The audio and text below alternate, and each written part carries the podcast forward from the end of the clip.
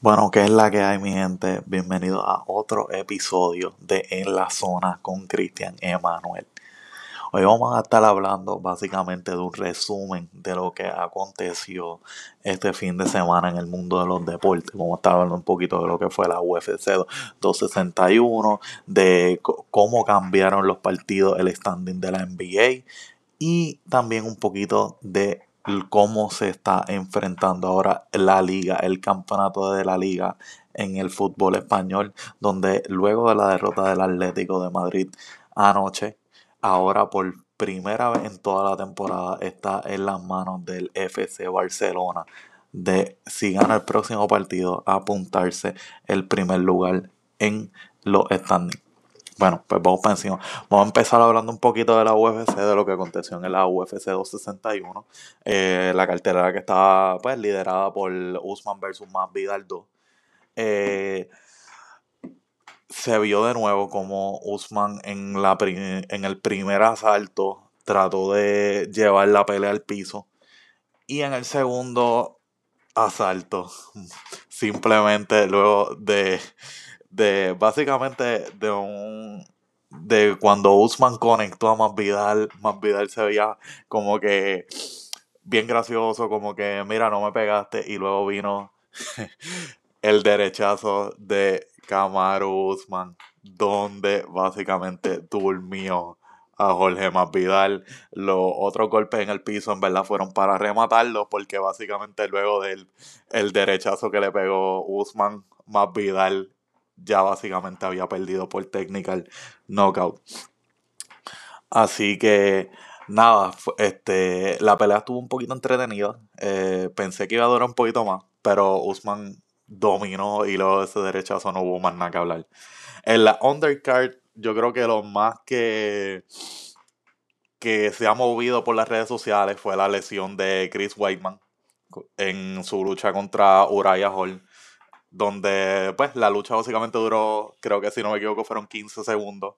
Eh, fue una patada de Chris Wyman donde le pegó en la pierna a Uriah Hall y básicamente se fracturó la tibia y los huesos de la pierna. de verdad que honestamente el video es aterrador yo creo que no es por la primera donde Weissman le pega a, a Hall, sino cuando él vuelve y echa el pie para atrás, que trata de afirmar el piso y ahí es que se nota, ¿verdad? Este, la rotura.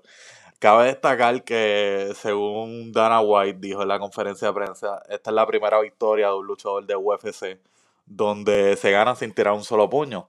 Este, dado que pues la primera patada de Weissman acabó la, la, la, la pelea. Este, también se veía un poquito a Uriah Hall, un poquito, ¿verdad? Este, tocado emocionalmente luego en la conferencia de prensa. Después, este, también se vio un intercambio donde Uriah le, le daba como que su respeto a, a. Y obviamente, pues, Uriah, pues, hubiera querido este, haber tenido esta pelea, ¿verdad? Haberla podido luchar, no, no acabarse de la manera que, que acabó.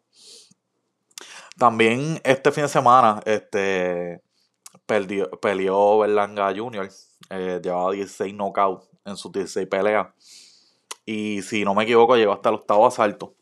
Este, y si no es porque básicamente suena la campana, creo que hubiera apuntado su knockout número 17. Este, Berlanga ganó la pelea. Y estuvo, en verdad esa pelea no la vi, pero este Berlanga es un boxeador que está promete bastante. Y creo que cayó un poquito a los haters que decían, ¿verdad? Que sus peleas todas habían acabado por, por en el primer round. Este, todas por victoria. Y creo que tenían, ¿verdad? Ese, esa espinita que la gente estaba diciendo que podía ser que no llegara, diera la distancia. Eh, y Berlanga demostró, ¿verdad? Que puede estirarle un poquito más los combates. Así que esa es una joven promesa que, hay que estar velando mucho porque promete. Bueno, vamos a hablar de la liga. Este fin de semana este, la liga cogió más sazón del que tenía. Eh, la, la, jornada número 32 empezó con el Atlético básicamente a 5 puntos arriba con un juego en mano del Barcelona Y el Real Madrid repartió puntos luego de empatar a cero el sábado contra el Real Betis. Eh, y entonces le tocó el turno al Barcelona en el, la jornada temprana dominical cuando se enfrentó al Villarreal. Fue un partido bastante interesante en el toma y dame. Este, de, durante la primera parte del encuentro. Eh, básicamente el Barcelona tuvo como tres oportunidades de anotarle los primeros 15 minutos, no las aprovecharon y luego de en el minuto número 26 este, hubo una reacción, un pase largo del central Paul López, donde le llegó a Samuel Chukwueze y donde básicamente Jordi Alba tuvo, ¿verdad? El, eh, ¿verdad? La mala suerte de resbalarse y simplemente Chukwueze tuvo mano a mano con el portero y este, anotó el gol que le daba la ventaja al Villarreal y ponía en duda este, y ponía atrás al Barcelona tratar de arrancar. Sin embargo, rápidamente, luego él sacó el balón, un pase súper inteligente de Oscar Mingueza, le llegó al delantero Antoine Griezmann y básicamente estilo Panenka anotó el, el gol en un minuto luego.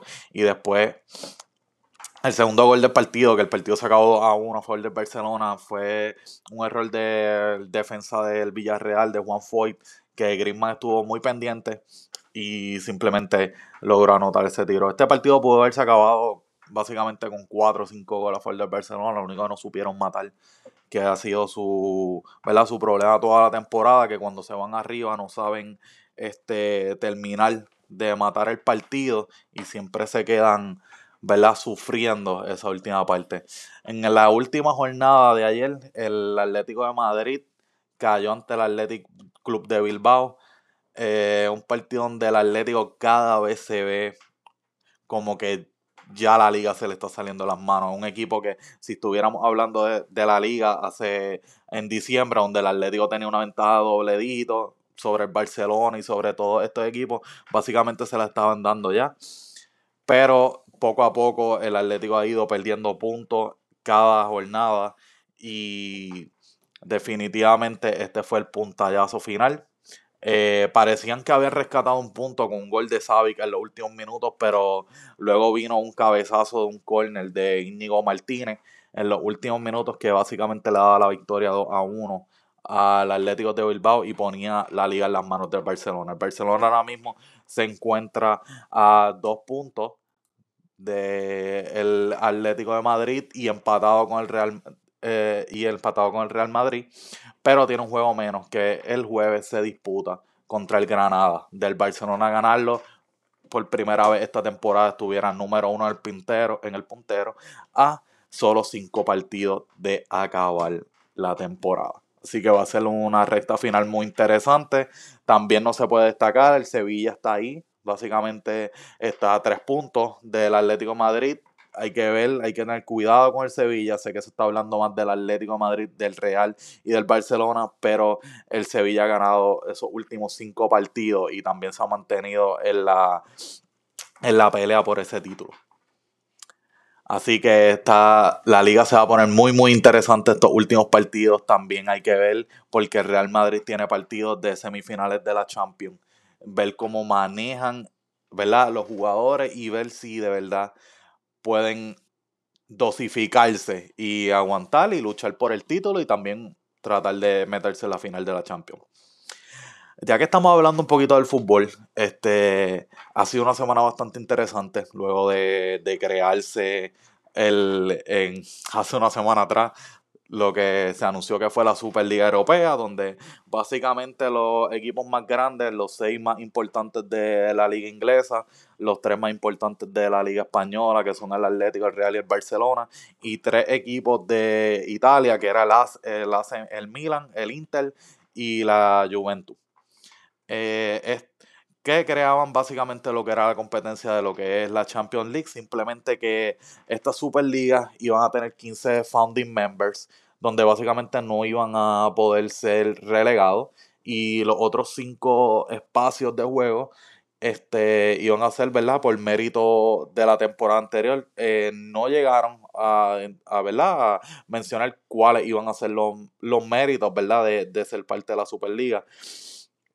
Eh, a base de, Ahora mismo, este, este, les voy a hablar un poquito de lo que es el Playing Tournament, si no, si no, ¿verdad? Este, si no tienen ni idea.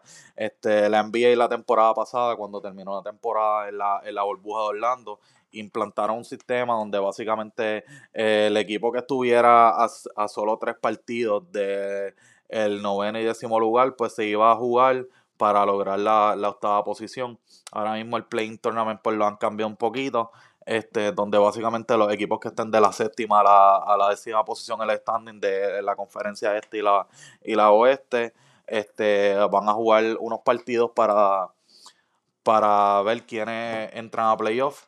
Este, los partidos serían de esta manera, el séptimo lugar se enfrentaría al octavo y el noveno al décimo. El ganador del séptimo y el octavo lugar pasaría como la, la seed número 7 y ya estarían playoffs. Y entonces el perdedor de ese partido del séptimo y el octavo lugar se estaría enfrentando al ganador del noveno y décimo. Y el ganador de ese partido estaría entrando como la octava eh, posición del standing. Esto ha sido otro que ha tenido su por decir, no sé, sus comentarios negativos, etcétera. Yo creo que uno de los que lo ha hecho más vocal ha sido Lucas Doncic y también Mark Cuban, donde básicamente dice de que, ¿verdad? Este, ¿para qué te vas a matar mucho luchando en tratar de entrar séptimo si, si entras décimo, este, vas a estar también luchando por los playoffs? Pero esto la NBA lo ha hecho más para evitar un poquito más el tanking, yo creo. ¿Verdad? Para que haya un poquito más de, lucha en esos últimos puestos, ya que pues aunque termines décimo, puede ser que des el palo y ganes esos dos partidos que necesites y te metas octavo en, en los playoffs. Así que e, es, bastante interesante y lo más interesante va a ser que va a haber algunos este, partidazos en esa posición. Ahora mismo, como están los standing ahora mismo, en el día de hoy estaría luchando en la conferencia oeste los Trailblazers contra los Grizzlies en ese séptimo y octavo partido, en, ese partido, el séptimo y lugar, y del noveno y décimo sería un partido entre los Warriors y los Spurs, que estaría interesante porque ahora mismo Golden State por dos partidos no estaría entrando, y de Golden State entra el número octavo, esa serie contra los Jazz sería muy, muy buena. En la conferencia este podemos ver que ahora mismo se encuentra Miami, el campeón de, de la conferencia este de la temporada pasada, que ha tenido una temporada yo creo que diría muy, muy inconsistente. Tuvieron al principio, ¿verdad? Este, que apenas habían pasado alrededor de 70 días desde eh, la, final de la temporada pasada hasta el comienzo, comienzo de esta, que estarían agotados. Y también a principios de temporada también tuvieron un caso, un brote de COVID en, en el equipo, donde Jimmy Butler se perdió un montón de partidos. Y pues no han podido conseguir la consistencia ante dos lesiones. Adquirieron Oladipo, parecía que habían engranado esa, en la, parte ofensiva, ya que el equipo está número, está en el top 5 de eficiencia defensiva, pero pues le ha costado mucho anotar esta temporada y por eso es que se encuentra en séptimo en el standing. Pero Oladipo les duró cuatro partidos, se lesionó la rodilla y ahora mismo no se sabe cuándo vuelve. Así que ahora mismo pues Miami se encuentra séptimo, empatado en, en el mismo récord con los Celtics, pero los Celtics tienen el head-to-head eh, mejor head entre los dos, así que se encuentran sexto.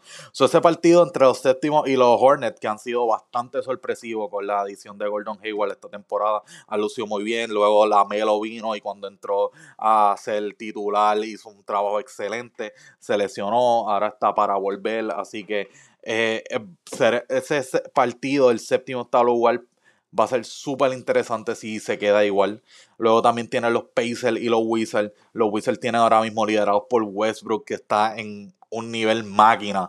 Básicamente, que si no me equivoco, ha logrado triple doble, nueve triple doble en los últimos 10 partidos y llevan 8, victorias al hilo, la primera vez desde el 2001 que logran este, ese streak. Sería un partido contra los Pacers. So, esto va a estar bien, bien interesante. Esta, la lucha por la conferencia oeste y la conferencia este. A ver quiénes van a luchar para entrar a los playoffs esta temporada. Donde básicamente ya no quedan, ya no queda mucho. Ya la temporada acaba el 16 de mayo. Así que se van a dar del tomo y dame a ver quiénes pueden evitar jugar este play, playing tournament donde o sea, puede estar sólido en la sexta posición. Tiene dos partidos malos y te quedaste fuera de los playoffs. Por último, les voy a estar hablando de lo, algunas cositas que pasaron en el béisbol este fin de semana. Ayer mismo Madison Garner tiró lo que básicamente sería un unofficial no-hitter, este, en donde como había, era doble juego, siete entradas, eh, tiró un no-hitter, pero que no baila a los libros porque básicamente la MLB tiene establecido que un no-hitter es un juego después de las nueve entradas sin hits al otro equipo. Eh, fue un partidazo, diría yo, de, de Madison Garner, donde básicamente en ese doble partido que fue ayer, Arizona nada más le permitió un solo hit a Atlanta en el primer partido, donde fue un lineazo de, de Freddy Freeman en la sexta entrada. Así que, ah, si no me equivoco, fue a Zach Gallen, que era el pitcher de, de Arizona. También esta este fin de semana, eh, Fernando Tati encontró el, la bola con el bate, dio dos partidos consecutivos de dos honrones y ayer también la desapareció. Fueron cinco honrones este fin de semana. Fernando Tati está encontrando y creo que es una de las mejores jóvenes promesas en el Ciorel. Ahora mismo la liga, yo creo que tiene ofensivamente, tiene yo creo que cinco el que, que pueden dar candela. En ellos está Fernando Tati Jr., está Trevor Story, los tres boricuas, Lindor Bae y Correa. Que sí, que Lindor ahora mismo, ¿verdad? No, no está teniendo la temporada que ofensivamente que, quieren los Mets, pero defensivamente no la ha bajado y él tiró una, una joya, yo diría, cuando se robó un lineazo. Que, iba a meterse en el left field y, y fue una jugada espectacular. Así que, pero también Fernando Tati este, eh, cometió ayer su error número 9, lidera la MLB en errores. Y creo que es una faceta de juego que tiene que dedicarle, ya que, ¿verdad? Este, esta posición de Cior, tiene que no simplemente batear, eh, requisito, básicamente yo diría ser bastante defensivo y, y tratar de evitarle esos errores a los padres que están detrás de para poder retar esta temporada. Hicieron muchas adquisiciones esta temporada para tratar de destronar a los Dodgers de esa división. Así que nada, esto fue básicamente un resumen de las cosas que acontecieron este fin de semana. Estén pendientes a los próximos episodios. Se me cuidan mi gente.